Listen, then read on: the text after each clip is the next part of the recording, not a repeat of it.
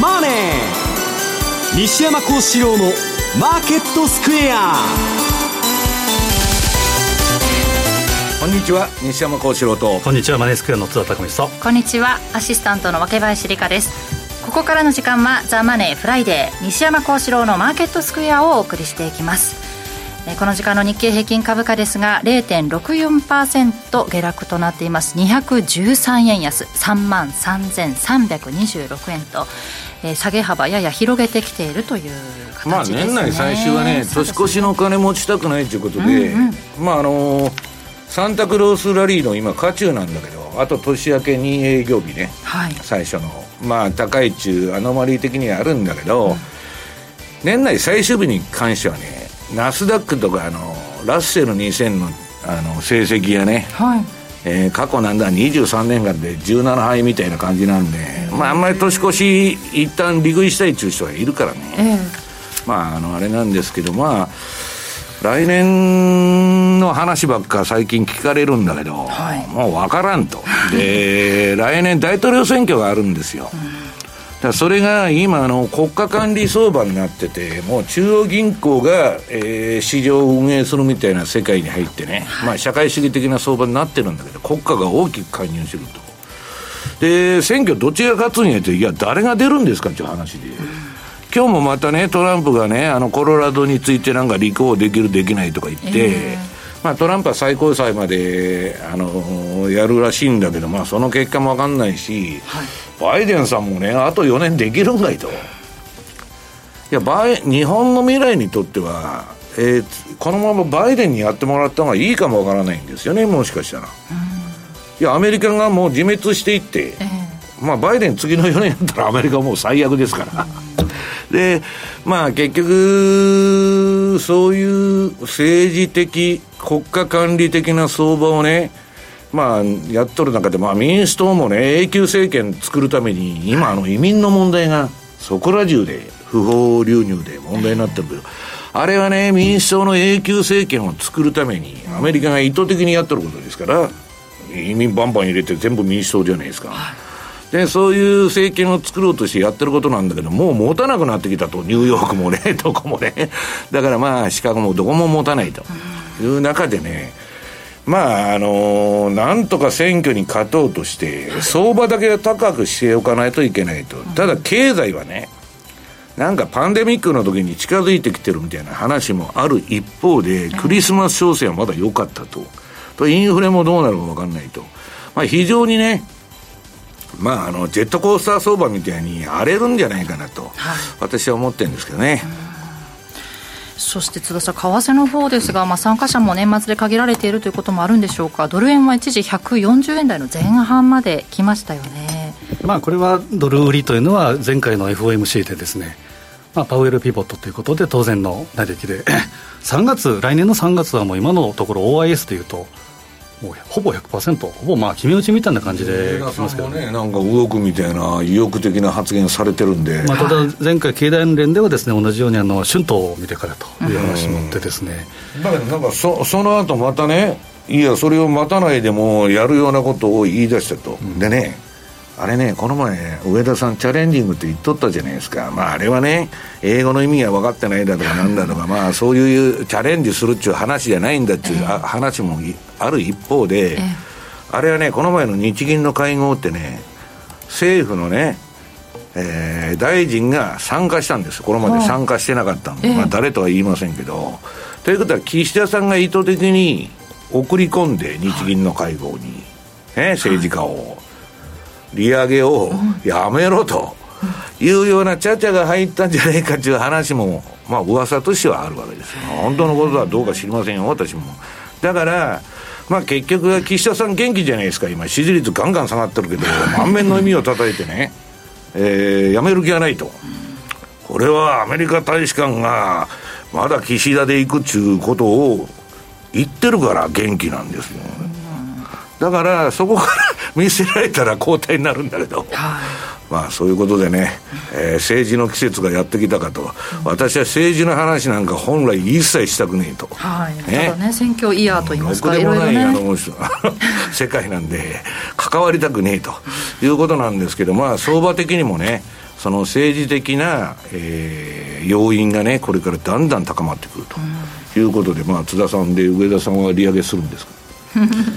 果たしてマイナス金利からゼロに、えー、変えるだけで利上げと言うんでしょうか？0.1%するじゃん利上げ。まあ0.1%、まあ、世界の標準は0.25とすればですね。もう本当にあのどれだけ遅いのかという話ですいやその後0.1%刻みで利上げしとったら一番面白いんですよ。わかりますか？ゼロに戻して次は0.1%次は0.2%と。箱根駅伝でいうと全くいつも例えますけど今年あ来年は100回目ですけど、えー、まさに真逆というかどう走っとるのかという感じに なりますけどね。ねどうなるのかそのあたりもこの後伺っていこうと思います。ドル円現在は141円の3132という水準です。この番組 YouTube でも同時配信中です。資料もご覧いただきながらお楽しみください。動画については番組ホームページの方にございます。ザマネーはリスナーの皆さんの投資を応援していきます。この後4時までお付き合いくださいこの番組はマネースクエアの提供でお送りします。ポッドキャストで配信中の番組高井宏明と横川楓のお金の話。資産運用には関心があるけど何から始めていいかわからないそんな投資の初心者に向けた金融教育番組です。楽しくお金の知識が身につく話をお届けします。ポッドキャストで毎月第2第4木曜日朝6時に配信中ぜひ聞いてください。こんにちは。レイモン・メリマンです。音声コンテンツメリマン2024年大予測は好評発売中。レイモンド・メリマン氏が先生学と独自のサイクル理論で2024年マーケット米大統領選挙などを予測。価格は送料別で税込6600円。書籍「フォーキャスト2024」も同時発売お申し込みはインターネットまたは0335954730ラジオ日経までマーケットサインマーケットサインのコーナーです。まずは現在の主要通貨ペア見ておきます。ドル円が141円の3334、ユーロ円が156円の3340、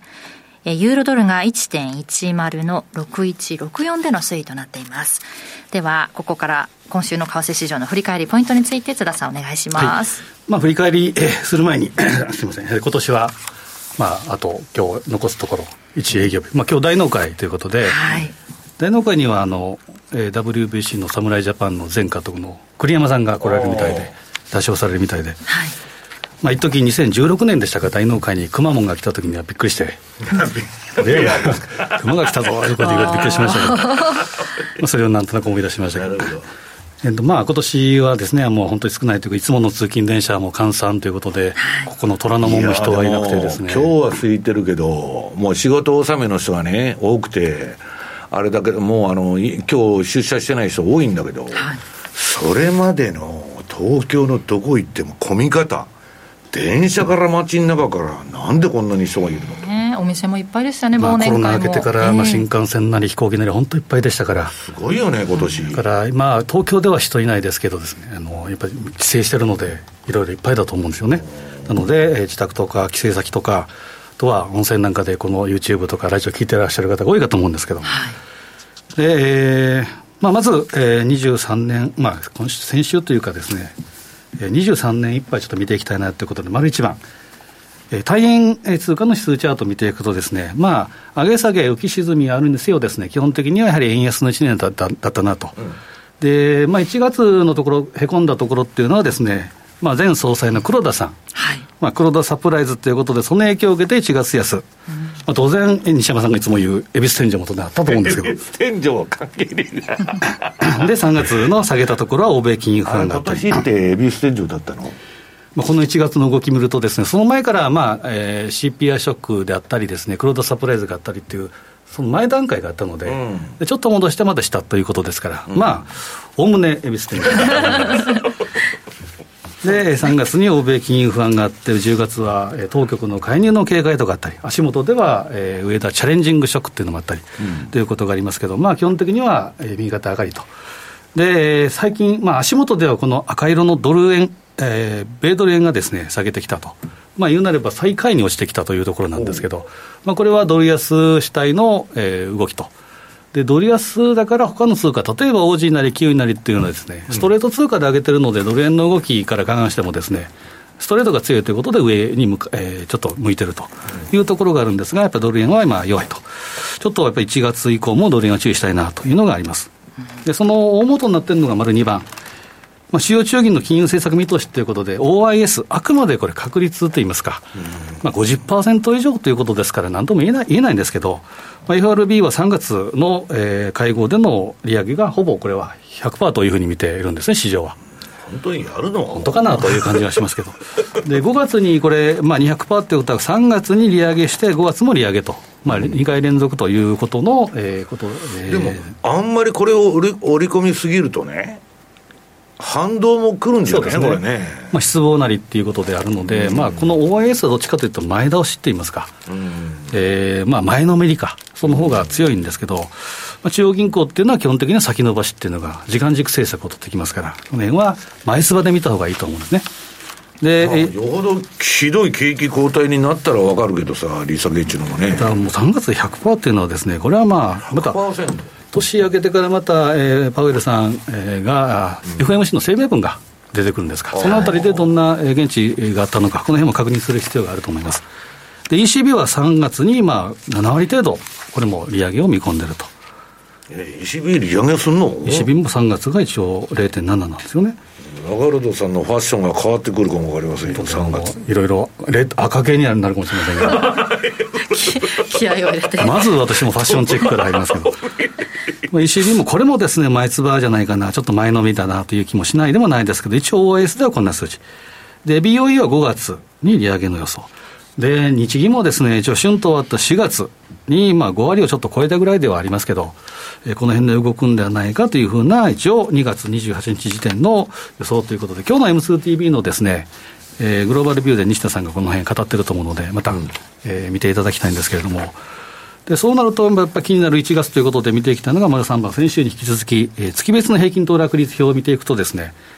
まあ、ニュージーランドドル円っていうのは、基本的には12月、えー、上がりやすい、まあ、当備の維新ということは、今日大農家に向けて上げやすいということがありますけど、まあ、株は下げて、今、えー、大変通貨もそんなに元気はないと。ただ、1月はですね、サンタクロースが去った後には、熊が出てくると。なるほど。いうことで。私が言う前に言うのをやめていただいて そうですね、えーまあ、ドル円が、えー、調べるとですね、過去20年の平均、えー、騰落率を見ると、マイナス0.65%、過去10年でいうと、マイナス1%を超えてきてると、で陽線引けを勝ち、陰線引けを負けとすると、過去20年では7勝13敗、まあ、陽線確率は3割5分。で、過去10年でいうと3割ということは7割方陰線確陰線ということなので、やっぱり1月はですね、下げやすい。まあ、言うのは円高になりやすいというふうに見たほうがいいかもしれません。で、日米の株価見てもどうかというと、これもですね、まあ、1月は下げやすい、熊が出やすいと。で、ニューヨークダウ見てもですね、平均はマイナス、20年でマイナス0.47%、勝敗は 10, 10勝10敗。まあ、ニューヨークダウとか S&P とか、えー、ナスダックなんか、まあ、右肩上がりの商品というふうに見ていいと思うんですけど、1月は、まあ、あまり分が良くないというところは注意と、まあ、過去10年ではですね6割方陰性になっているというのもあります。過去200年見ると、1月ってまだ高いんだけどね、まあ、1月効果っていうのは、基本的には12月1回、まあ、税金対策でいったものが1月に返ってくるってことで、強いと言われてましたけれども、過去20年ぐらいのデータでいうと、やっぱり弱くなってるんですよね。なので、えー、鬼門の1月、はい、は恵比寿天井というふうに見ていただいてもいいかなと。今年は90あ11終わったらあれですね。13日が新春セミナーですから、はい。まあ、このあたりでもちょっとマーケットの、えー、動く可能性、まあ、1月第2週って結構動きますからね、うん、えー、この辺は注意したいなと。で丸5番、えー、大円通貨、えー、等々の主要通貨ペアのシーズナル見てもですね。まあ、これはもう右あ左上から見るとニュージーランドドル円、人の下がドル円、えー、基本的にはユーロ円、えー、OG 円、カナダドル円、これも1月はやっぱり下げやすいと、はい、で右下にあるのが円のインデックス、つまり円は上がりやすいということですから、まあ、繰り返しながら1月は円高になりやすい、で株安になりやすい、はい、まあ、リスクオフになりやすいというふうに考えたほうがいいかなと。で、えー、丸6番。これも毎年、まあ、M2TV なりラジオでも紹介してますけど、1月はショック相場とか事件っていうのは結構あり、えー、起きやすいと。まあ、2014年だったらアルゼンチンショックとかですね、この辺はトルコリラなんかも大きく反応したというのもありました。まあ、チャイナショックなり、えー、記憶に新しいのが2019年の1月、フラッシュクラッシュ、これはアップルショックというふうに言われて、まあえー、日本時間でいうと1月3日でしたか、ちょうど箱根駅伝のさあ、袋を見ようかっていう時に、えらい連絡連絡が来て、何かなと思ったら、朝の7時台にドカーンと下げたというのがありました。で、今年のカレンダー、今年というか来年のカレンダーから見たら、スタートがオセアニアとか東京ですから、はい、まあ、えー、それほどこんなにあの大きく動くっていうふうな予想はですね、しにくいとは思うんですが、まだ何があるかわからないと。うん、まあ、えー、今日で、えー、欧米市場も一応年内終わって、で、2日スタートということですから、まあ、このあたり一応注意をしながら見ていただければなというふうに思います。ただ、まあ、えー、来年の1月でやっぱり用用心しなければいけないなというのは台湾の総統選挙。まあ、与党が今のところは、えー、優勢と。そうなると、まあ、黙ってないのが大陸ということで、まあ、選挙妨害の、えー、工作をしてくるんじゃないかとか、あとは軍事演習なんかしてくるんじゃないかとかいうことの、えーまあ、いわゆる台湾有事、はい、この辺もですね前後で、えー、気をつけなければいけないと。うん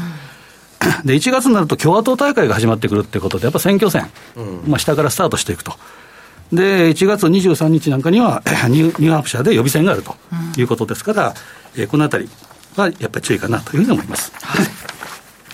で、1月の、その、鬼門の1月相場、これ、えー、丸7番、M2TV で昨日、えー、最終の収録を、23年の最終の収録をしているので、よかったら見ていただければなというふうに思います。はいでちょっと細かく見ていくと、丸8番、まあ、冷やして見てもしょうがないんで、週足で今日は見ていくとですね、これがドル円の週足の複合チャートでいうと、まあ、結論から言うと、今のところは下値もしっかり上値も抑えられているという横ばい、まあ、上下圧力、拮抗のレンジ相場。ただ、えー、この52週移動平均線というのが約1年間の参加者の平均コスト、これが大体140円なんですね。これが26週 MA の例えばマイナス、ボリンジャーのマイナス2シグマとか、えー、雲の可変である先行2スパンとか、大体このあたりが140円で集中していると。なるほど。いうこと。だから切ってくると嫌な感じにまあ、ここを切るとです、景色が変わるといいますか、フェーズ転換のポイントになる可能性があると、えー、地高スパンも逆転すると。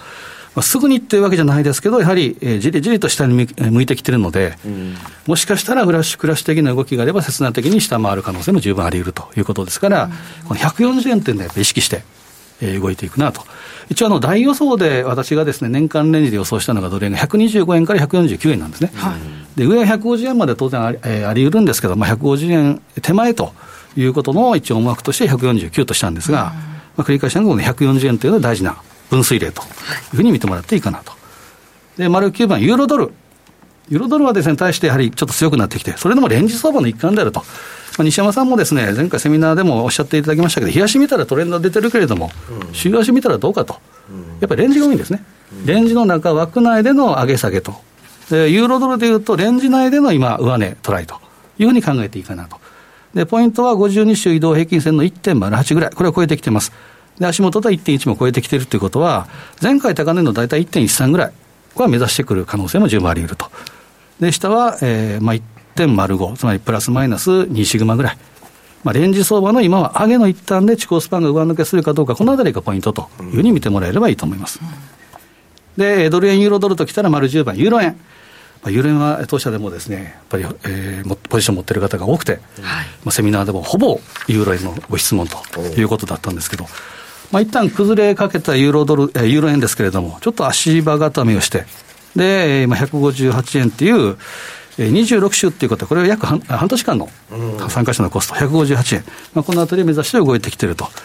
で、これを超えてくれば162円ぐらいまでは十分あり得るというところではあるんですけど、基本的にはですね、ジグザグということで、えーまあ、横ばいで動いてくるかな、ドル円が安くてユーロドルが強くてという相場がちょっと前半は続くかなと。で、下は150ぐらいまで、えー、十分あり得るというふうに見ていただければいいかなと。それがユーロ円。はい。で、えー、次がですね、5ドル円。5ドル円見ていくと、5ドル円はですね、結論だけ言うと、下値しっかりということで、まあ、100円までのパターンというのはですね、相当な、もうもう少し応援がないといきづらいかなと思うんですが、えー、95円というのがちょうど下値サポートのライン。割り込んだら92円のミドルぐらいまでは押しがあると思いますけど、はい、下値はしっかり。で、上は98円のミドルぐらい。うん、まあ、要は92円の50から98円50ぐらい。このあたりがコアレンジかなと。はい、で、ニュージーランドドル円見ていくと、まあ、これもですね、最終終わってからですね、8月末買いなり、えー、10月末買い、もしくは感謝災害、この辺の総括もしたいなと思うんですが、まあ、86から91っていうのが、えー、コアレンジ。はい。で、5ドル円に比べたらニュージーランドドル円の方がしっかりしてるかな、上に向かいやすいかなというふうに見てるので、まあ、この辺は注目いただければなというふうに思います。はい、詳細はまた、えー、丸13番でいうと、新春セミナーで、えー、西山さんとあと若林さん、はい。えー、並びに比嘉さんなり、えー、とお話をしたいなというふうに思って,、思ってるので、ね、ちょっと今あの、結構人気があって、だいぶお申し込みいただいてるんですけど、えー、残席禁止ではありますけど、ここに会場でも、はい、来ていただければなというふうに思いますね。会場に来れない人はウェブにウェブで、ね、はい、ご覧いただけますので1月13日の土曜日東海恵比寿を終えて次の次の日ぐらいね。そうですね、えー、13日どうなったのかっていうのもお話しできるかと思いますので。3時間ぐらい喋ります ぜひとも会場にお越しいただけるかウェブ同時セミナーですのでウェブでのお申し込みあのラジオ日経のホームページの方でお申し込みいただけますのでぜひともお申し込みお願いいたします、さて、ここから西山さんの方からは、はい、通貨の物語は大きく変わるというテーマでお話しいただきますまあですね、130円、40円、50円と、まあ、わーっと上がってきた相場っていうのはね、うんと、パウエルがまあ、インフレは一時的だって言ってたのを、一時的じゃないと、まあ、ピボットですね、そこで転換したと。で、まあ、勝ってやったことのないような0.5とか0.75刻みの利上げを連発したと。や、それはドルも上がるでしょうと。はいもう近年の相場はね、金利差だけで説明できる。まあ、為替っていうのは、あの、えー、価格の決定要因っていうのは、あの、多岐にわたるんで、金利差だけで動くってことではないんだけど、まあ、ここ近年はもうほとんどね、えー、金利差だけで動いてると。で、それで言ったんだけど、もう、津田さんがさっきおっしゃったようにね、来年の3年100、3月に、えー、100%利下げだというような話になったら、ドルなんか別に買う理由何もないと。ただでさえバイデン政権ですからね、危なくてね、外貨準備も没収されそうだと。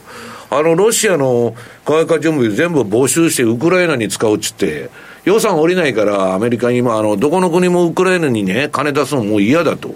言い出して、で、ロシアの没収した外貨準備を、はい、えー、ウクライナに持っていくと、勝手に人の金を恐ろしいね、えー、それやったらドルはもう終わるって言われてるんですよ。はい、だけど、もう金がないから、そういうことになってきてると。で、まあ、結局今までの金融のいろはとか常識を超えたとこでね、イデオロギーだけで動いてる政権だから、はい、何してもおかしくないんですよ。で、そういう中で、えー、っと、この、えー、2ページ、為替の物語ね、ナラティブっていうのは大きく変わったんだと。で、まあ、円相場についてはね、まあこれまあ結局金利差でドル安になるだろうと。で、よその国もね、えー、利下げとか言っとんだけど、アメリカの方が前のめりだから、まあドル売ろうっていう話ですよ。で、ユーロもね、ポンドも何にも買い材料ないけど、えー、ドル売る相手はそこしかないんで、まあ円もそうだけど、えー、それをやろうというのが今、投機筋のあれなんだけど、ちょっと前のめりになりすぎてるんで、年明けはね、また反動で、とにかく10円下げたわけだから、まあジグザグしてもおかしくないんで、ちょっと気をつけたいと。あと今ね、スワップがもうむちゃくちゃなんで、毎年そうなんだけど、年末年始はね、あんまり長いポジション取りたくないっていう人があって、買っても売ってもすぐ、あの、反対売買してくる人も多いんで、とにかく荒れやすいと。で、板が、板が薄いんでね、流動性がないんで。で、まあ、あの、うんと、円相場はね、かなりね、ランダムネスになるだろうと、ちょっとまあ、あの、振りながらね、今円、円高に行ってんだけど、結構ジグザグジグザグしなしながら下げるんで、いわゆるね、順張り的なものを、まあ、バズラのいいとこ買ったり売ったりしてると、全部ストップロスに引っかかると。で、私はまあ、ストップロスに引っかからないようにシステムを作ってんだけど、ジグザグのね、ノイズを拾わないように作ってんだけど、結構荒れてもおかしくないなと。でね、これはまあ海外の報道なんだけど、上田さんはね、水曜日に中小企業の賃金交渉を待つ必要がない可能性を示唆し、4月までに十分なデータが出揃う可能性を示唆したと。はい、この人ね、1月にやりたいんですよ。ゼロ金利解除だけ、本当は。で、チャレンディングっていうのもね、ええー、まあいろんな解釈がされてんだけど、要するに、格好悪いから、1月にゼロ金利だけ解除、要するに0.1%の利上げをして、その後は何もしないと。ね。要するに、あのー、自分で自主的に判断してるわけじゃないんで、うん、何もしないっていう路線になってたんだけど、あのー、それはね、日銀 OB もうるさくて、はい、かっこ悪いで、はよ、正常化せえと。うん世界で日本だけ何もしてないと中央銀行寝とるんかいという話でね、ただ、またどっかから天の声が聞こえてきたのか知らないけど、新藤さんちゅうね、えー、っと、これ何の大臣だ？えー、っと、経済財政担当省と、あんまり馴染みのない、昔竹中平蔵さんがやってて、その時は脚光を浴びとったポストなんだけど、その人が日銀の会合に今まで出てきてなかったのに、前回の会合で出たと。で、上田さんはね、前のめりになってたと思ったら、急になんか何もせんみたいなことを言い出して、みんなドン引きになっちゃったの。はい、日銀ウォッチャーも。だけど、それは、上田さんが読み上げたのは、官僚が書いた原稿をそのまま読んだって言われてるの。上田さんの意見じゃない。ということは政治的になんか横やりが入った可能性があると。で、日銀ウォッチャーの人からね、えー、っと、毎週のようにあの、メールが来てまして、はい、どうなるんだって言ったらね、1月か、あるいは4月のどちらかに、ゼロ金利は解除して0.1%の利上げしたいと。だけど、0.1%利上げしたところでね、上田さんがインフレファイトガンガンやるなんて私も全然思わないけど、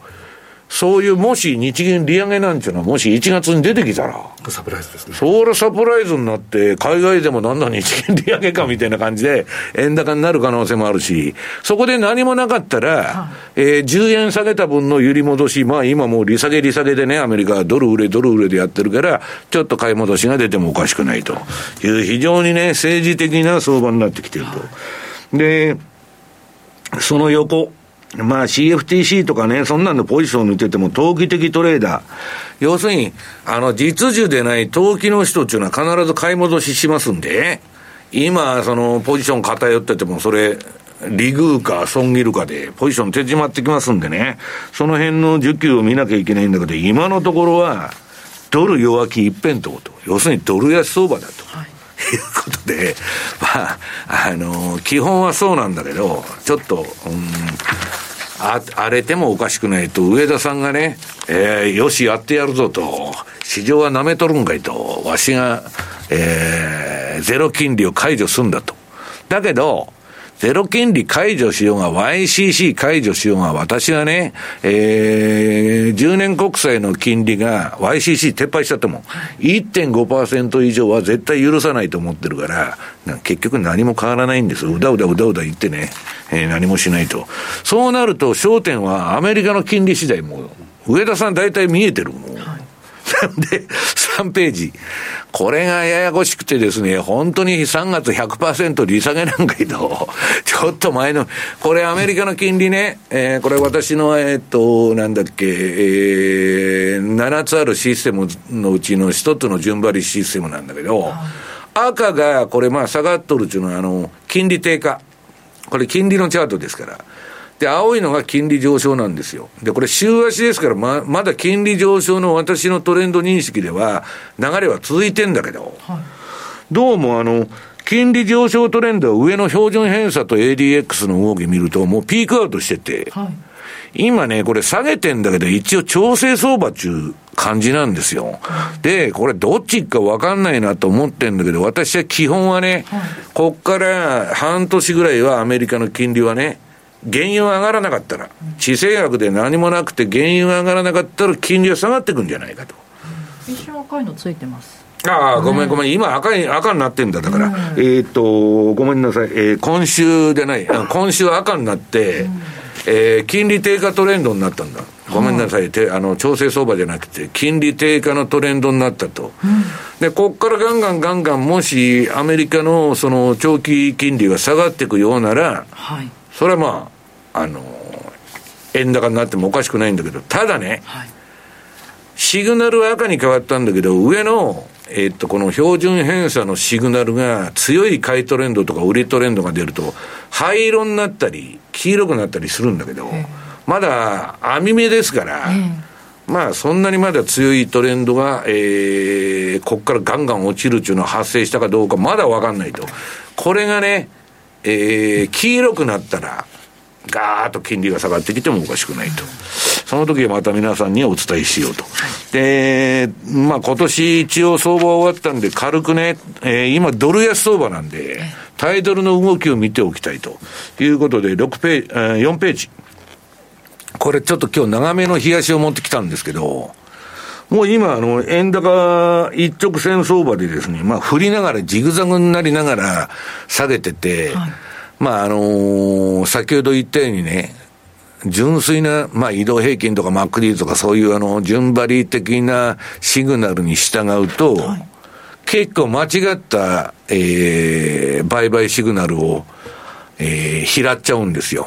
で、これはちょっと、そういう意味では、ちょっとあの、短期的なね、上げ下げに、過敏に反応しないように作ってんで、まだまあ、売りのままと。いうことで、えー、今年の相場はね、えー、なんだ、えー、チャートのまあ、右端の方なんだけど、いい相場だったなと。もう売り買いがこれはっきりしてるでしょ、赤の時は買い持ち、えー、黄色の時は売り持ちで、まあ間違ったシグナルも出したことはあるんですけど、まああの、全然損失的にはでかくないんで、えー、よかったなと。で、週足を見るとですね、えー、5ページ。もうあのー、津田さんとかまだ良かったのか、良かったってことはないな、あの、チャートの真ん中、日米の、えー、国際市場に政府が介入してきて、アメリカ政府も、あれも、金利固定しちゃったもんで、これ何年間だ？全然動かなかったっていうのが、えー、まあ2016年以降、2020年までぐらい4年間、これ FX 業者地獄ですよ。ドル円は動かないものだっていう、ね、そうそうそう、いつ見ても同じ値段と。で、この時はね、誤ったシグナルも拾ってるんだけど、要するに動いてないんで、はい、やられても壊滅的な損はしないんですよ。で、その前は、円安相場、円高相場がこの赤のね、えー、豪快に上げて豪快に下げると。で、この、えー、失われた4年間がね、為替市場の、終わった後、アメリカが利上げに行ってからは、バーンと上げて、で、その後ドスーンと落ちて、で、また上げて下げると。まあ、ダブルトップの形になってんで、ちょっとチャート的には注意が必要と。円高、大幅円高もあり得ると。いうことで、まあ、週足も日足もドル円も良かったと。で、ユーロドル。ユーロドルはね、もうちょっと私はダイナミックに動いてほしかったんですけど、これもまあ、チャートのあの右端の方が今年の相場なんだけど、はい、悪くない。うんなんか分かりやすい、上げ下げが分かりやすくて、この前途中あの、売りシグナルが間違ってですね、えー、これはごめんなさいしたんだけど、その後まあ順調に上がってきて、最近ユーロすごい堅調と。で、えー、週足もですね、この私の主力商品、ユーロドルの週足で一番稼いでくれると。えー、為替相場のね、空白の4年間もそれなりにトレンドが、ユーロは発生しとる。日本はね、株も為替市場も介入ばっかするんで、口先含めてね。本当につまらん市場なんですけど、まあ、ユーロはね、そ、それなりにあの、ラガルドさんのファッションの影響もありましてですね、はい、派手に動いてるということで、で、私がわけわからないポンド。ポンドドルもいい相場で今年、これユーロと違って、この前のノイズも拾ってなくて、まあ割と上げ下げが、えー、はっきりしてんだけど、ただし、はい、チャートの左側のダイナミックなね、下げ相場に比べると、その後、なんか、レンジになっちゃったなと、いう感は否めないと。で、ポンドドルの今度は週足。これもユーロと同じく、えー、結構稼いでくれて、私、ポンド相場って大嫌いなんですけど、えー、近年はね、とにかく結構稼いでくれるんで、まあこのポンドドル、ユーロドル、ドル円っていうのは私のポートフォリオにいつでも入ってるということでね、まあ今年は順張りトレーダーにとって為替市場悪くなかったと。まあ去年も悪くないんだけど、えー、今年も悪くなかったということですね。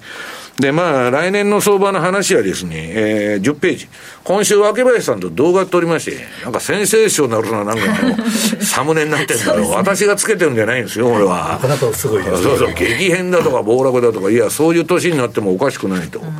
いや、あるレポートによるとね、私のところにこの世の終わりみたいなレポートが来てまして、はい、いや、怒っても何にもおかしくないのと私は思ってるんですけど、はい、とにかく私は相場的にはね、ここ近年全然悪、まあ今年もいい相場だったんですけど、世の中はだんだん悪化している。それは間違いないと。もうあの、アメリカ見てるとね、いやもう、米英の黄昏というか、もう先ほどのロシアの外貨準備没収じゃないけど、はい、もうとんでもないところまでね、追い込まれていって、でね、いや、あいつらは悪いやつだなと、人の金勝手にね、よその国の自分らが起こした戦争に使っちゃうんですよ。これで、イギリスなんて、オルガリヒの今資産、しらーっと没収してるんですよ。あれも全部取られちゃった。いやいやいや、あのー、日本のテレビとかマスコミとかどこも報道しとらんやないかと。いうくらいね、もうテレビだとか新聞だとかそんなもんね、我々のこのラジオも含めてですよ、自分。聞いてても何が真実なのか、さっぱりわからんちゅう世の中がやってきてると。まさにジョージ・オーレルの1984の時代が来たなという感触を持ってるんですけどね。はい。さて、2023年の大納会を迎えた29日の東京株式市場終値は、日経平均株価終値は75円45銭安い33,464円17銭で下落して終えました。この後詳しく伺っていきます。そうですね。始まってすぐは200円以上下げてたんですけど、下げ幅縮めて終えたということです。以上、マーケットサインのコーナーでした。新年1月13日土曜日午後1時から、ラジオ日経マネースクエア共催2024年新春セミナーを開催します。ゲスト講師は、東端リサーチ、加藤いずるさんと、現役ファンドマネージャー、西山幸四郎さん。マネースクエアからも総勢6名が登壇します。このセミナーは、会場リアル参加と YouTube ライブ観覧のどちらでもご参加できます。会場は、東京メトロ都営地下鉄、日本橋駅直結、コングレスクエア日本橋です。お申し込みはオンライン限定。ラジオ日経ウェブサイトイベント一覧にある1月13日セミナーページからリアル参加、YouTube ライブ観覧のうちご希望する参加方法のボタンをクリックしてお申し込みください。リアル参加に先着200名様、YouTube ライブ観覧に先着1000名様を無料ご招待します。締め切りは新年1月11日木曜日夕方5時。当選者には参加に必要な情報をメールでお送りします。トゥデイトゥデイズマーケットです。今日一日の株式市場の動きについて、ここからはラジオ日経、鎌田新一記者とともにお伝えしていきます。鎌田さんよろしくお願いします。よろしくお願いします。大納会を迎えて、日経平均株価、えー、下げ幅やや縮めて75円安と、3万3464円で終えて、年間の上げ幅としては7369円。7369円ですか。はい、もう上げましたね、今年はね。1989年の時が8756円高だったということで、それ以来の大きさとなった。まあ、でもあ、あの、こういうのってどうなんですか？あの、率で見た方がいいんじゃないですか？毎年毎年、ほら、株価の、あの、水準が違うじゃないですか。年間で28%の上昇、ね。28%ですか？はい、28%。28番も上げたら十分です。だってあの、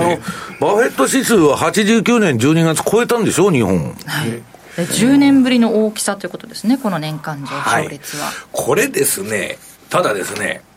あの、日経平均は1月から6月までの6か月で27.1%上げてるんですよ。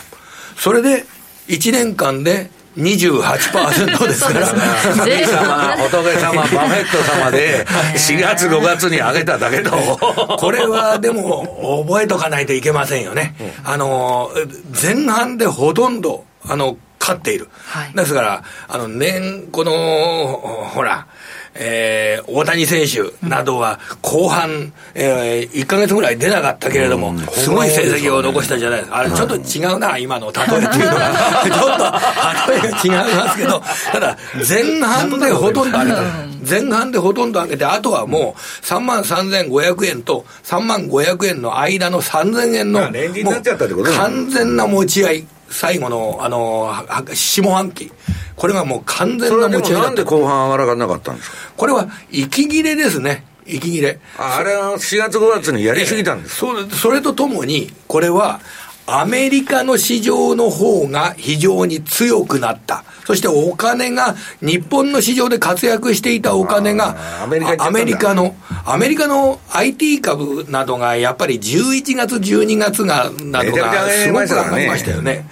で、今日これ用意してきたんですけど、その日経平均は28%高、はい、で、トピックスは大体25%ぐらい上がってるんですよ。日経25。トピックスが負けたんだ、日経に。トピックスの方が負けてるんですよ。なんか私のイメージで言うと、そっちの方が上がってそうな気がした半導体製造装置上げましたよね。これ、半導体製造装置はやはり日経平均への影響が極めて大きいというところですよね。で、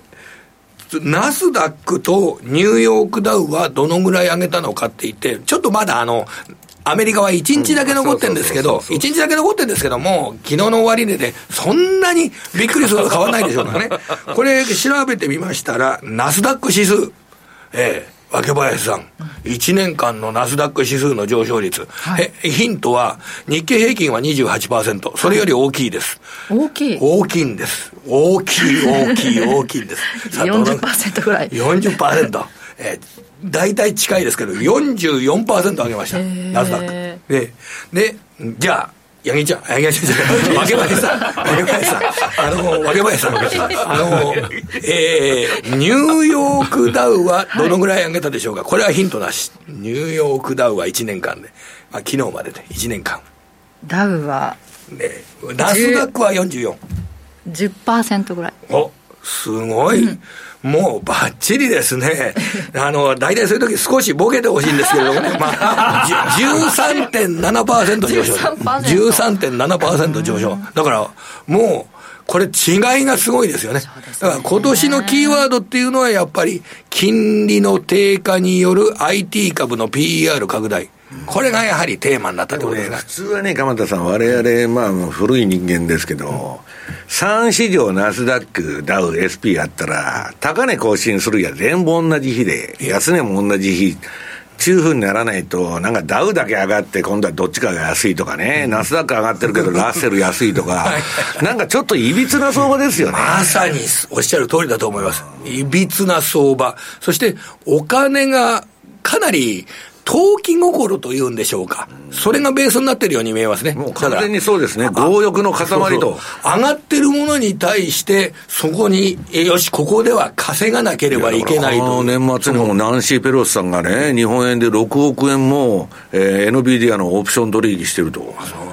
プションを6億円ですか？オプションを6億円。もうあの人、私服肥やすのに必死ですからね。あの世まで持っていけないと思うんだけど。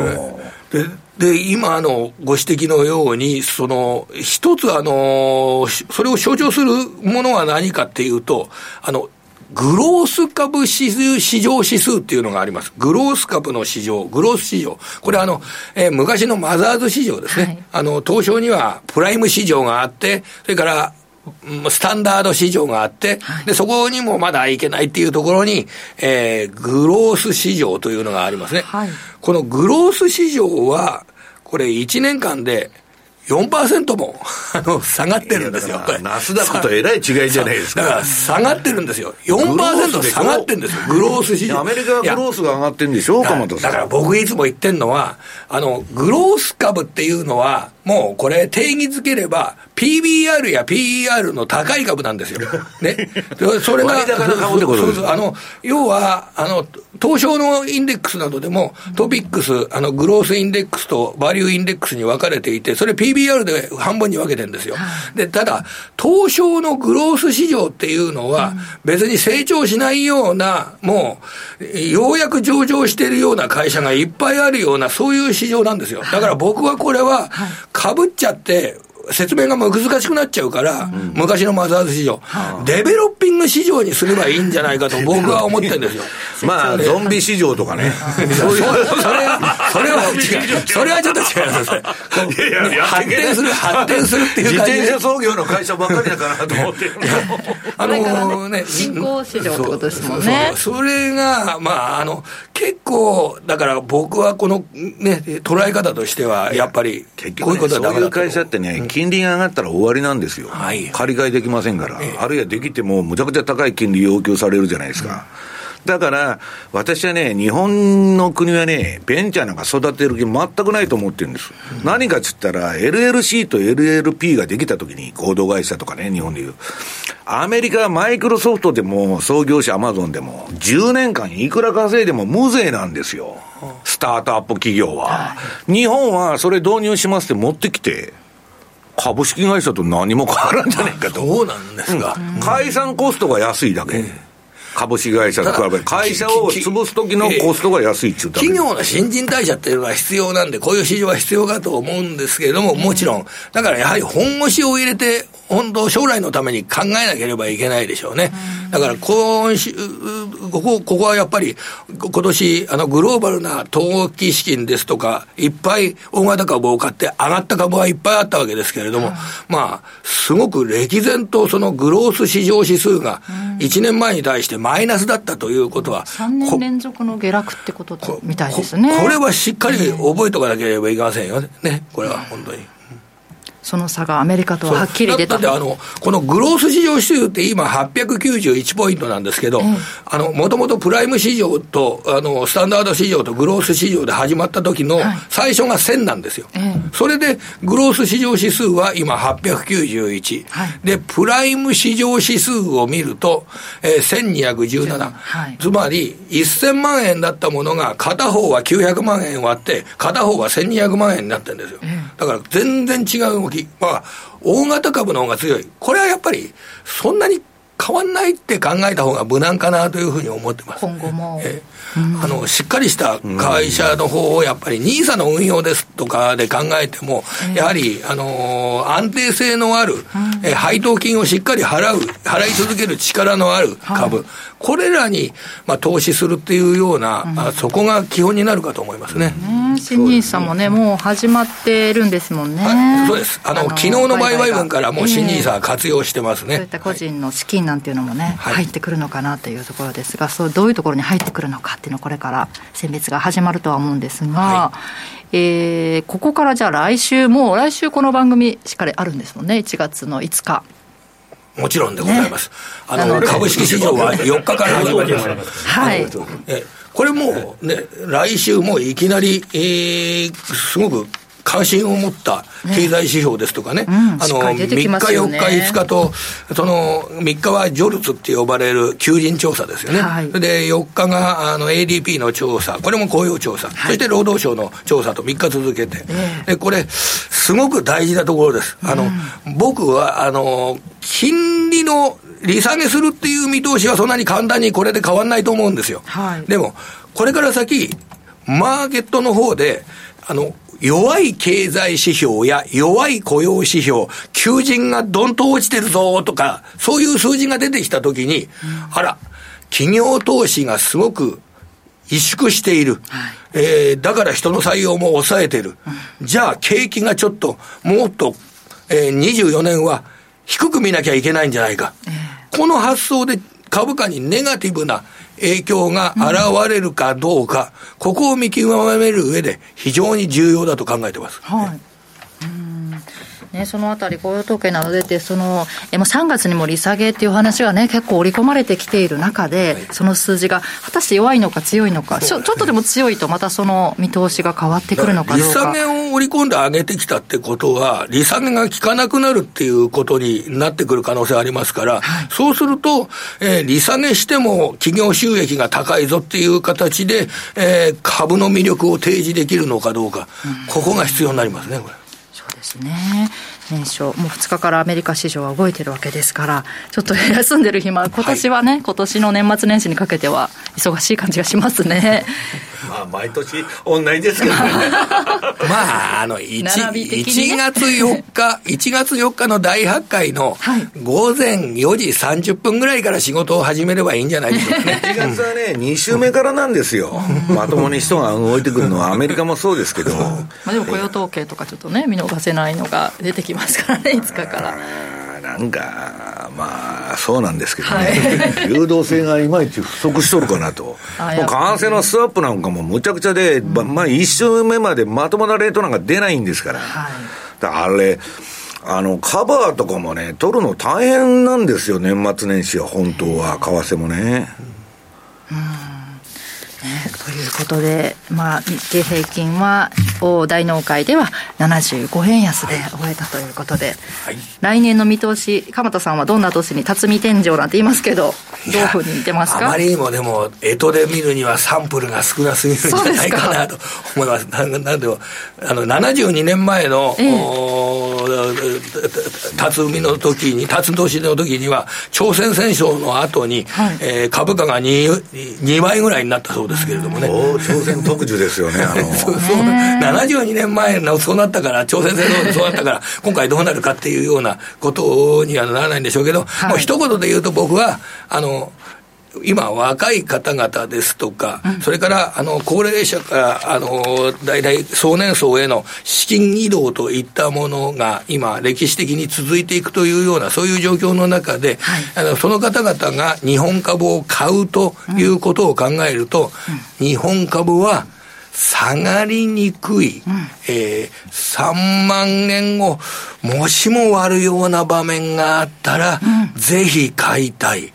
それが今のあメッセージになります、ね、さんがもっと日本株の専門家なんだけど、旗振ってくれないと、今の 若い人たち、みんなニーサでも米株ばっかやっとるじゃない。でもやっぱりね、得するっていうことが必要になりますからね、本当に買うエントリーの位置っていうのは、やっぱり考えていくっていうのは重要だと思いますね。うん、はい、と鎌田さんは、そこの会話を待ってるわけですあのそのあたりは引きつけて、やはり自分の固有にあの注目目しているような企業の価値のある値段まで、えー、降りてくるのを待つということが、えー、これからの投資においては、まあ、これはもう、もう私の立場では一般論になってしまいますけれども、それが大切なことだと考えております。ということで、今年も鎌田さんいろいろありがとうございました。来年もよろしくお願いします。よろしくお願いします。ここまで鎌田新一記者でした。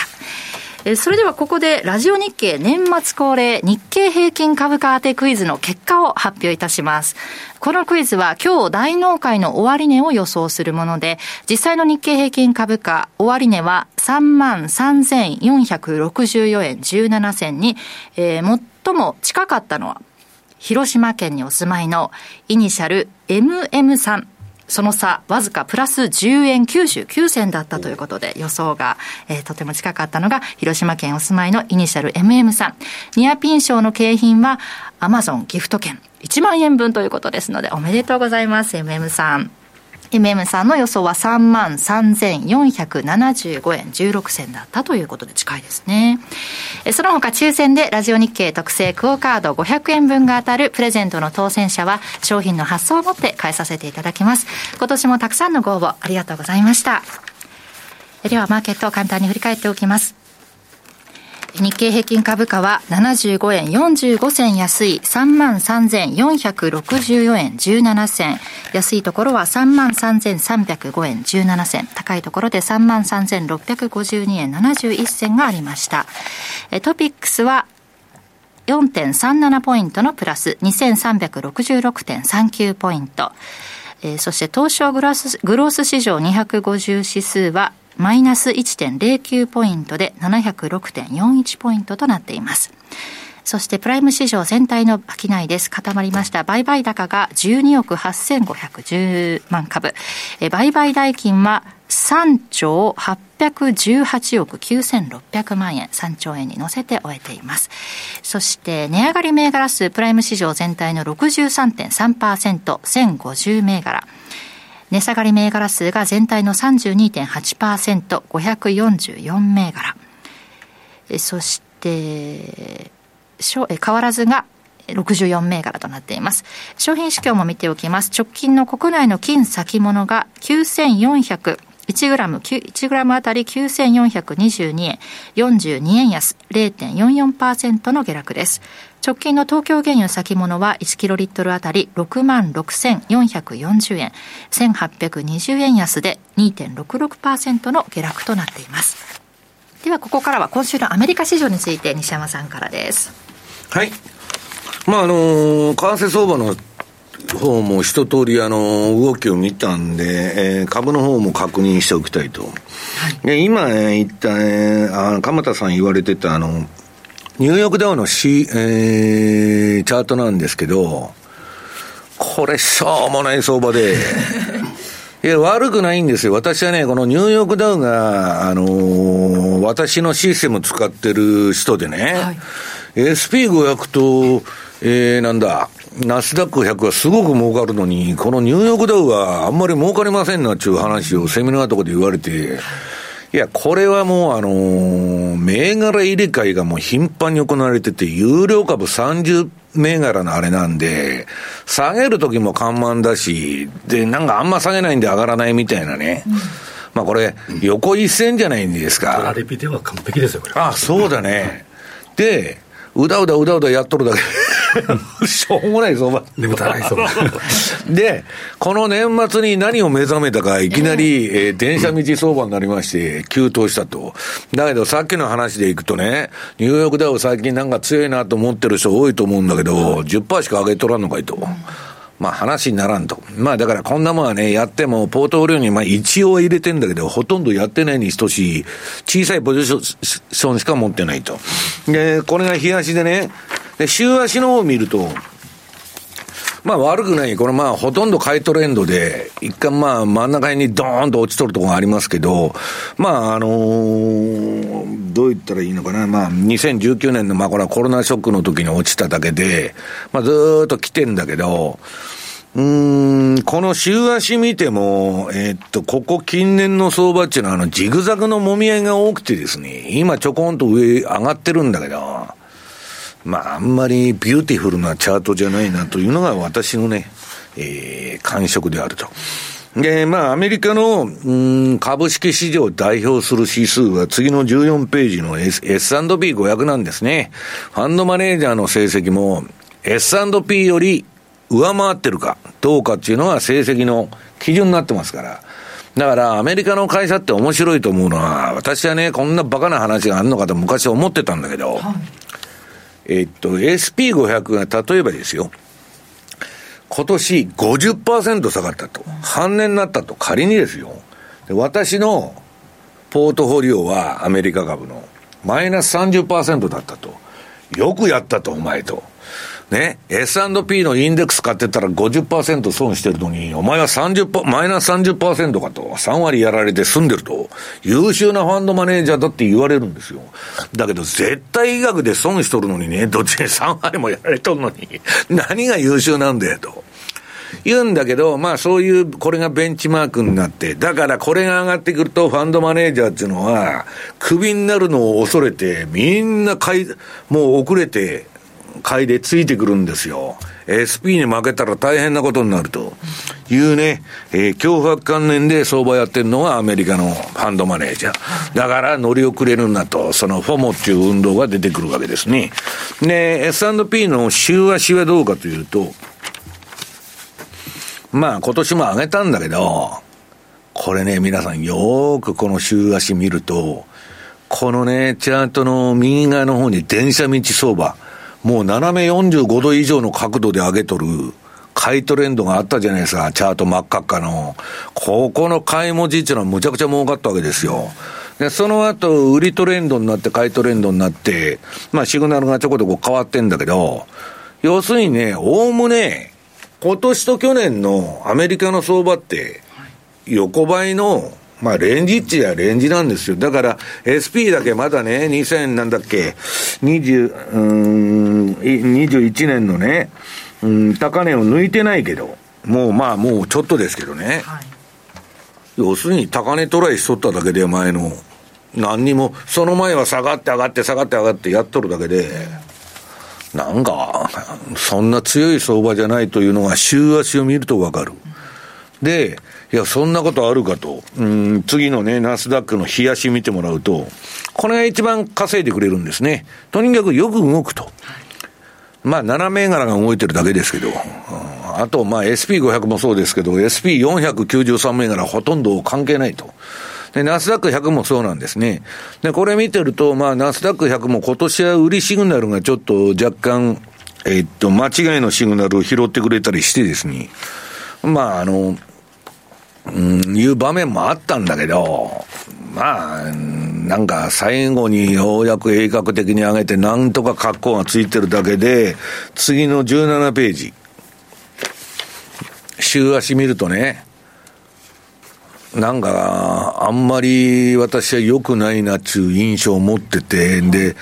前の高値をね、抜いたんだけど、そうすると青天井じゃないですか、普通。だから、上に相場がブレイクアウトしたんでね、これから買いやちゅう人もいるんだけど、私はね、全然そんな気がしなくて、高値抜くまでは、ね、買っていけるんだけど、青天になっちゃうと、もういつ大天井売ってもおかしくないという考え方なんですよ。よりどころがない、これ。いや、だから7000、あのー、どこまで上がるんだっていうよりどころがなくなってね、不安定化するんじゃないかと。で、私の大きな感触はね、今日本の国家がね、えー、資産倍増だと。はいね、株をやったことない、あの、岸田さんが旗振って、いきなり何が起こったんだと。いや、資産倍増って給料上げてくれよと。ね若林さんのあの、給料は入社後平行線だと、30年間。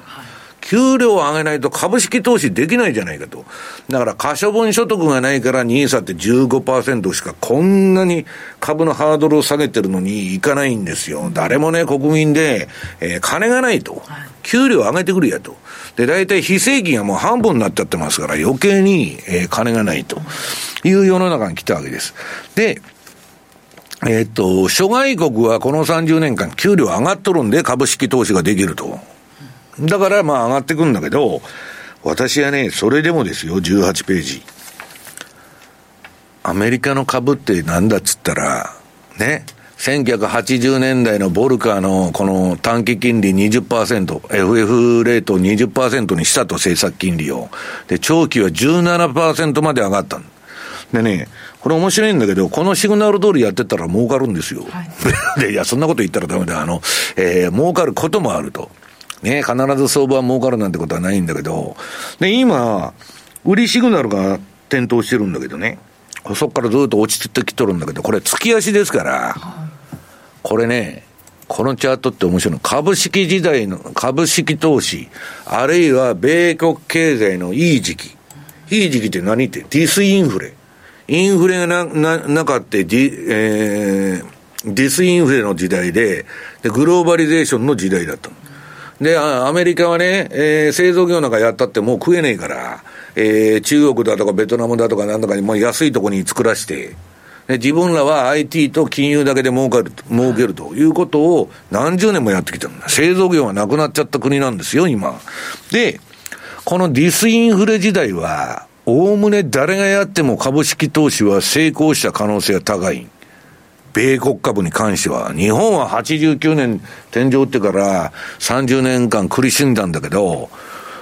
すごい良かった。それは2020年で終わったんです。なぜなら、金利が今上がったでしょ、はい、だから今、えー、っと、私のこの月足のシグナルで売りシグナルは出てるけど、はい、もう私はね、こんなの、みんな今またゼロ金利に戻ると思ってるんですよ、アメリカ。1%とか長期金利。そんなもん私は戻らんって言っとんだけど、戻ることがもしあれば、大恐慌です。世界恐慌クラスのあれがあれば、えー、アメリカもデフレ化してですね、1930年代みたいに、そういうこともあるかもわからないけど、そういう世界大恐慌がなければ、えー、こんなグローバリゼーションから何からサプライチェーンからむちゃくちゃになってる時代にね、戦争の時代に、金利がそんな下がるわけないと私は思ってる。だから、2020年以降の、えー、相場っていうのは本来めちゃくちゃ逆風が吹いてんだけど、はい、それを国家管理相場で無理やり押し上げてるというのが今年までの相場と。来年はね、そのリーマンショック以降の人口相場のツケを払う、えー、相場になってもおかしくないんだけど、私はまあ大統領選挙まではなんとか持たすんじゃないかと。いうふうに、え、思ってんだけど、まあそういう意味ではね、大変動が起きてもおかしくないし、あのー、バイデン当選のためにね、津田さん、えー、国家管理相場のフィナーレを飾る大バブルになってもおかしくないし、ね、なんか地政地政学で変なことが起きて、原油価格が急騰して、大暴落してもおかしくないと、乗るか反るかのね、相場になってもおかしくないということだけはちょっと、えー、頭に入れておきたいなという気がするんですけどね。はい。ここまでトゥデイズマーケットでした。人生の半分損してるって言ってるやつは疑ってかかった方がいいですからね。ええー、はい。若者の皆さんは怒っていいですよ。怒っていい。データ活用を楽しく学べるコンテンツ Your Data Your Life 各種ポッドキャストサービスで配信中。親しみやすいテーマからデータとの向き合い方を考えてみませんか？Your data. Your data. Your life. Your life. ご機嫌いかがですか？鈴木よしこです。地球は競馬で回ってるでは重賞レースの展望のほか競馬の話題を楽しくお送りしています。お便りは番組ブログの投稿フォームからツイッターはよしこ競馬で検索してください。番組はポッドキャストでも聞けますよ。地球は競馬で回ってる。毎週金曜日夜8時30分から好評放送中です。皆さんラジオ日経でお会いしましょう。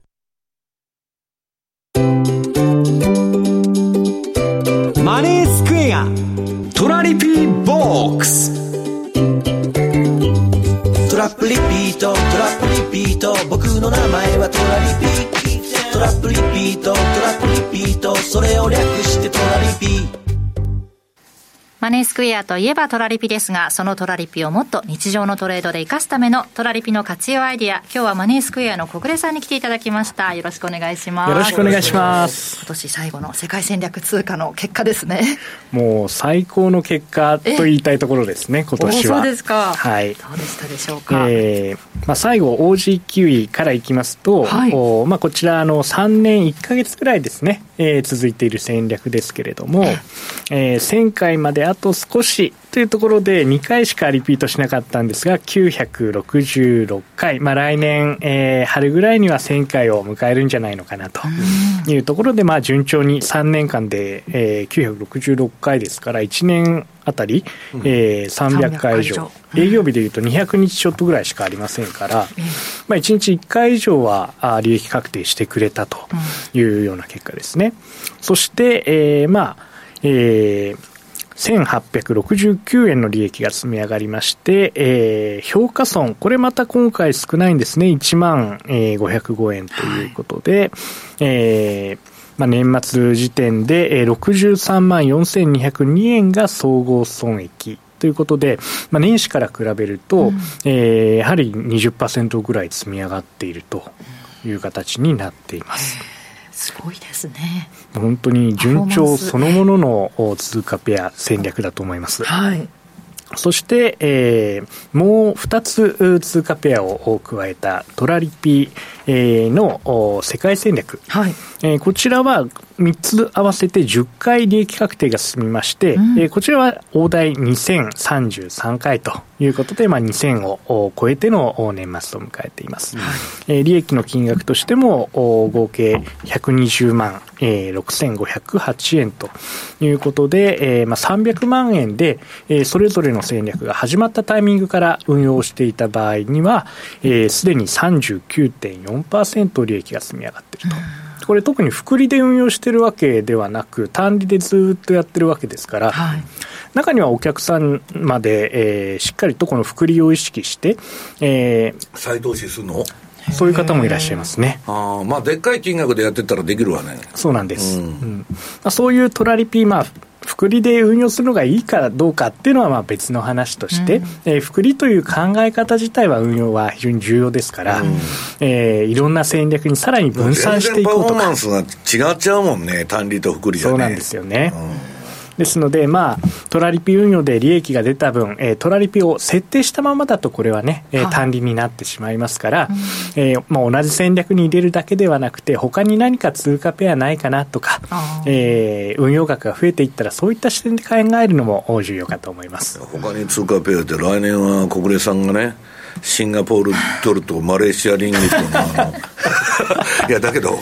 このところシンガポールドルまあ今下げてるんだけどちょっと。見てるんです、ね、長い足見るとちょっとシンガポールが強すぎるんでちょっとトラピーには向いてねえかなと。そうなんですね。見事とはいえ、まあ、よく見ておられたんですね当然ですよ 本当まあ、大荒れといえばあのドルとフランも大荒れだみたいな話を聞きますけれども。でもねこの1年多分ねトラリピやったら儲かってると思うよ、うん、シンガポールとマレーシアの。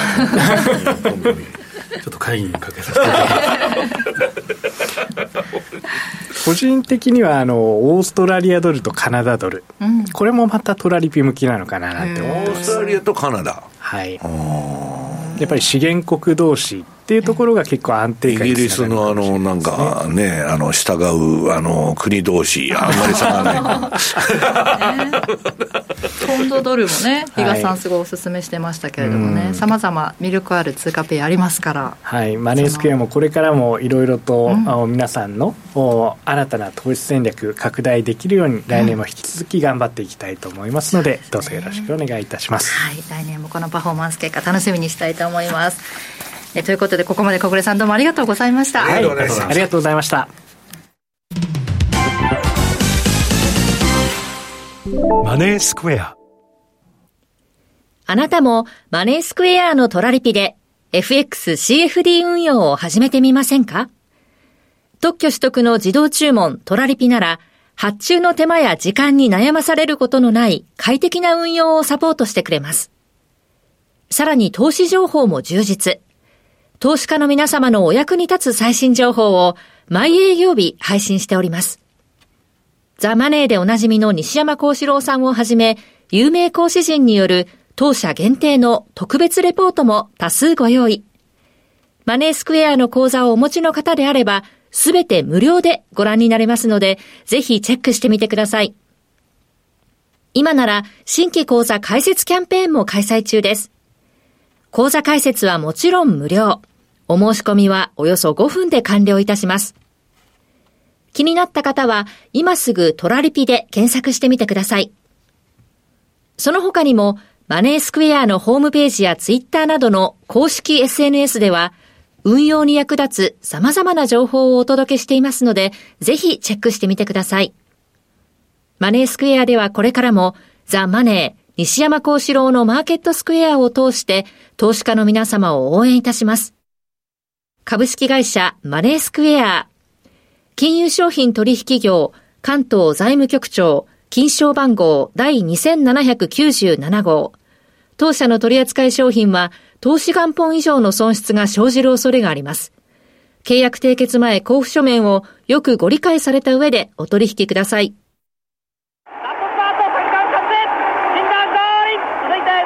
昭和39年東京オリンピック開催。金井熊2番手ハイセイコー3馬身リードしてゴールイン。ハイセイコー勝ちました。昭和48年石油ショックでガソリンや紙などが品不足。さあ頑張るぞ小栗キャップ。抑えジョージホワイトストーン。平成2年バブル経済崩壊で株が大暴落。ディープインパクトディープインパクト。ここでかわす。平成17年東京秋葉原に AKB 劇場がオープン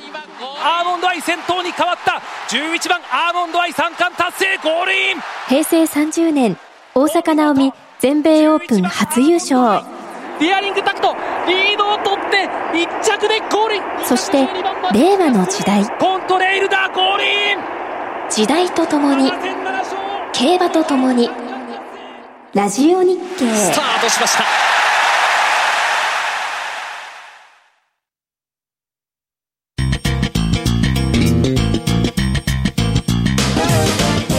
西山幸四郎のマーケットスクエア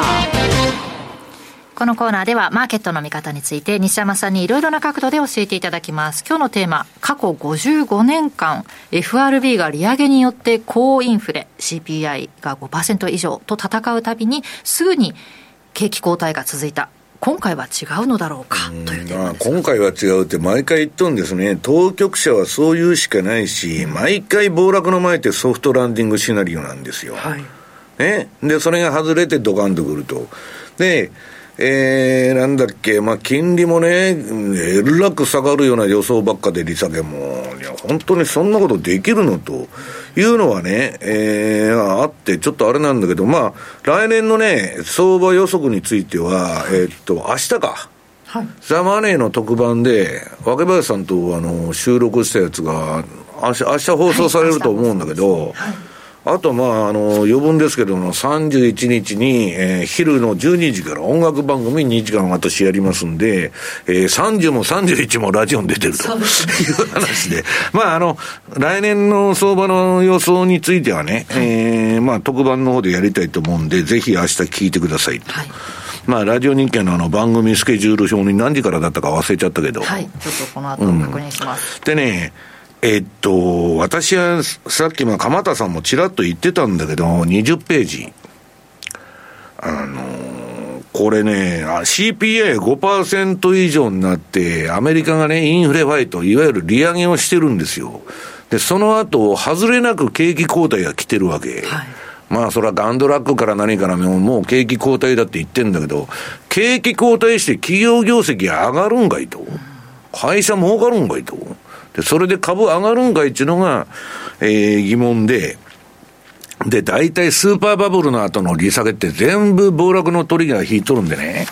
ちょっと本当に利下げなんかあったら、えー、みんな株上がると思ってんだけど、利下げで金融緩和で。いや、それ違うんじゃないのと。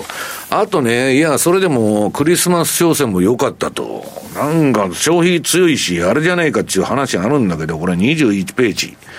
えー、っとね、この近年の景気後退ではね、FF 金利と景気後退のタイムラグを、うん、このリアルエンベストメントアドバイズが計算してんだけど、まあ15ヶ月から17ヶ月、まあ後ろにずれることもあって、平均11ヶ月遅れてくんだと。あまあ景気はね、そんなに、えー、良くなるかどうかは、わかんないと。だから、不景気の株高中でしょ？今、国家管理相場だから。えー、金利が下がったから株買いましょうと。企業業績はボロボロだけど株買おうと。ますます PER が上がると。今、あの、日本株も旗振ってるけど、バフェット指数89年の12月抜いとるんですよ。株の、えー、時価総額 GDP で、うんぬんした数字がね、え、あの超絶バブルより上なんかいと。いう話で、まあ、国家管理相場でバフェット指標なんていうのはもう役立たずだってみんな言っとんだけど、ちょっと気持ち悪いなと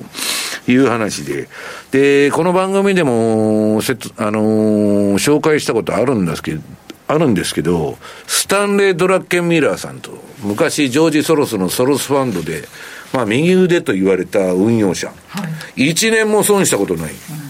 数年を通して、えー、1年間のパフォーマンスっていうのは、いや、人間だから損はするんですよ。だけど1年間締めてみると毎年プラスと。だからイングランド銀行のポンド売りもこの人の発案でソロスがやったと。で、ドラッケンミラーは2、3年後にね、米国投資のバラ色の時代が来ると。要するに大底つけて、えー、めちゃくちゃ安いとこで買えるぞって言っとるわけですよ。で、えっと、ドラッケンミラーの今、ポートフォリオどうなってるかちょっとね、今日資料持ってこなかったんだけど、はい、まあ、レポートには前書いたんですけど、あの、NVIDIA ばっか買っとるの。ハイテクとか、人工知能関連ばっか。だから、それはね、短期的にはそういうのやって、あと2年国債をめちゃくちゃ買ってると。だから儲かってるはずですよ。これだけ金利下がったんだから。で、ドラッケンミラーが何を言いたいかというと、えー、っと、先ほど言いました40年間ディスインフレで、米国株投資バラ色の時代が40年間あったわけ。はいで、今度相場が天井打っちゃうと、10年間ぐらい失われた30年みたいにはならないよ。アメリカは、あの、失われた30年なんかやりませんから、えー、10年ぐらいで終わると思うんだけど、それでも10年間はね、ドラッケンミラーは横ばいになるんじゃないかっつって言っとるわけ。この相場がもしピークアウトしちゃったら。それが、えー、22ページ。これ1966年から82年の横ばい相場が出てんだけど、これは津田さん広い範囲でトラリピやったらすっげえ儲かりますよ。で、それがね、津田さん、トラリピ向きって言うんだけど、絵面はそうじゃないですか。はい。これね、アメリカの金利が上がり出して株が上がらなくなっちゃったの。わかります？今と同じで。さっき皆さん、米株の相場見てもらって、週足見たら2年間、レンジ相場だと。鋭角的に上がってないでしょ？で、これね、問題は、このインフレが、第3波が来て、はい、1波、2波、3波とあったんだけど、そのね、えー、この1900、うんと、これ、レンジというか、横ばい相場ではあるんだけど、1974年、これ株ドーンと落ちとるんですよ。ね？これ半値ですよ。米国株半値に落ちたニューヨークダウが。はい、これ待っとるんですよ。ドラッケンミラーは。で、それがあと2、3年い、あのー、経ったら来るんじゃないかと、この下げがね。はい、いう見方なんですよ。だから、え、っと、長期投資っていうのは私いつでも言ってんだけど、スタートする時期はすごい重要だと。この1974年のそこからスタートしたら、その後いくら振っとっても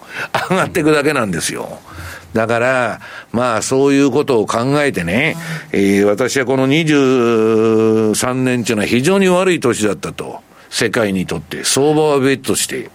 で、23ページ。これまさにですね、今、あの、このレーダー利用の米国のビッグサイクル通りのスケジュールで動いてると、戦争と革命のフェーズに入ったと、それまではね、紙幣の大増刷と、えー、信用騒動だと、金ばらまきまくってきたと、インフレでそれができなくなって、どん詰まりに来たと。で、これからはもう地政学が今1%も織り込んでないんで、えー、なんか起きたら、ものすごい反動が出てもおかしくないということでね、えー、アメリカの凋落とともにね、日本も一緒に落ちていくことになるのか、あるいは日本株だけ上がるというね、そんなバラ色の未来が来るんかいと。その日本株だけ上がるっていうのは、前の冷戦が幸運でね、はいえー、前回のその冷たい戦争をやっとった時は第二次世界大戦後、ドイツと日本は得したんですよ。ね。えー、冷戦構造の時に。だけど今回は私は違うと思ってるし、冷戦構造と安保とただ乗りで得したんだけど、90年以降は全部アメリカに回収されてるわけ、それを。豚は皆さん太らしてから食うんですよ。痩せた豚はアメリカは食わないんです。太らしてから今、未だにまだ使い道があるから、ちゃんと使っとるわけですよ。ね。えー、郵便局でどこの保険売っとるんだと。なんでアフラックの保険売ってんだよと。自分とこで作って売りゃいいじゃねえかと。とまあ、わけのわからんね、えー、世の中になったもんだなということで、まあ来年はいい年になりますようにという話ですね。はい、ここまで FX マーケットスクエアでした。部長、どうした？最近君絶好調じゃないか。例のプロジェクトも成功させて、もう出世間違いなしだな。実は会社を辞めたいんです。え？このままだと夢を目指せなくなりそうで。夢って？芸人です。なんでまた急に？いつも家ではラジオでニュースを流してるんですけど昨日間違えて芸人さんのラジオに合わせちゃって。でもその話がもう面白くて面白くて。ああ笑うってこんなに幸せなことなんだって気づいたんです。それで芸人を目指すのか？はい自分が芸人なんて笑えますよね。笑ってもらえるのは芸人の本望だろ。部長。その昨日のラジオ俺にも聞かせてよ。あはい。ラジコのタイムたまたま流れてきた声が人生を変えるかもしれない。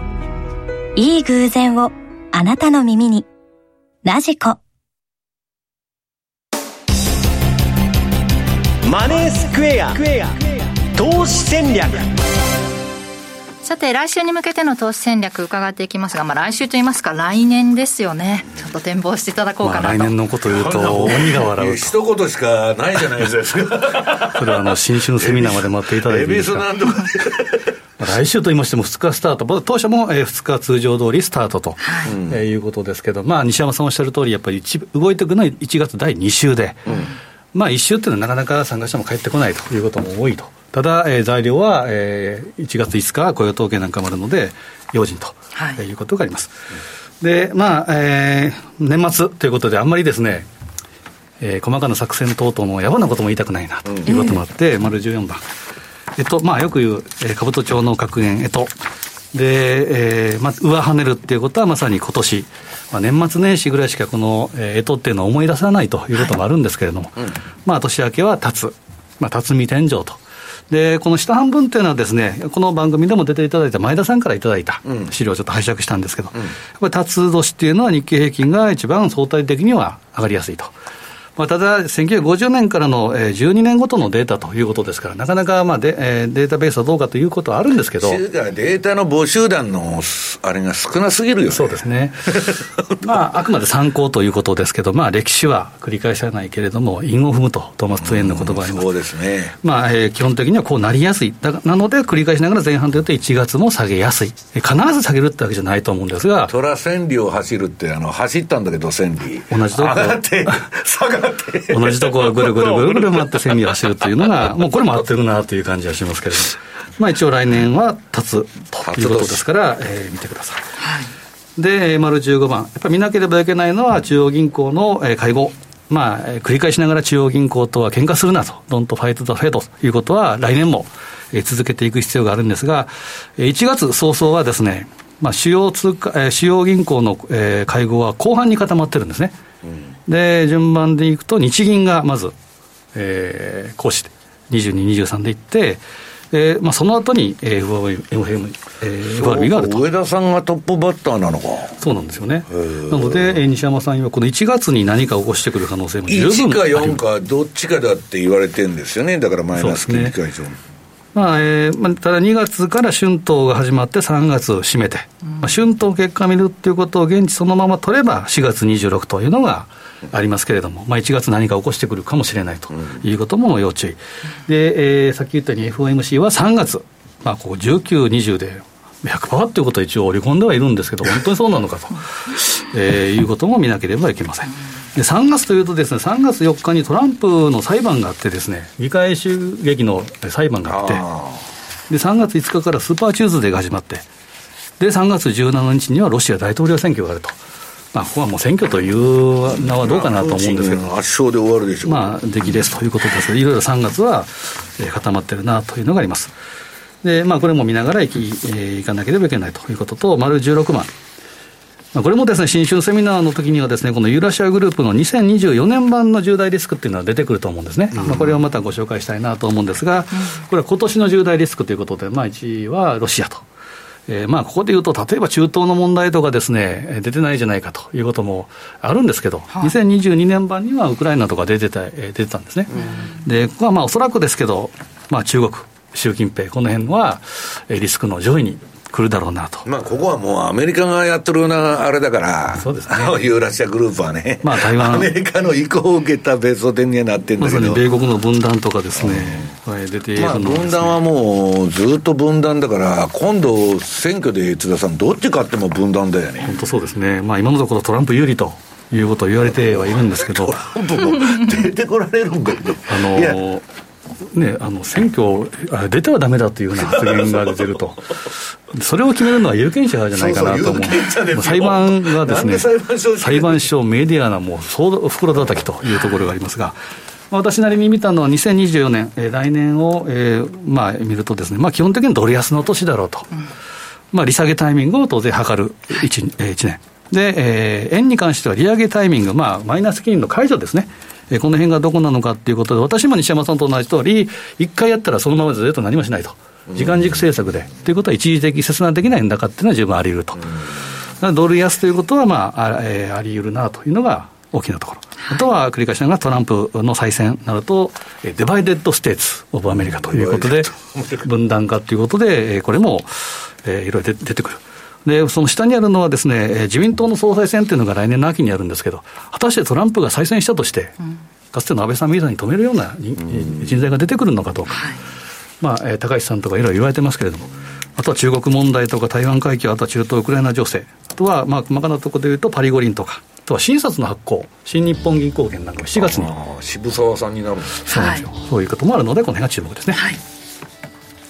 ということでお送りしてまいりましたがえさっき言ってたラジオ日経リスナー感謝祭朝9時半から30日には放送されるんですが6時間のリスナー感謝祭の中で「ザ・マネー」え投資戦略2024というのが11時30分から放送されます。この中で来年の見通し、はい、西山さんにお話しいただこうと思ってますので、はい、こちらも合わせてごら、えー、お聞きください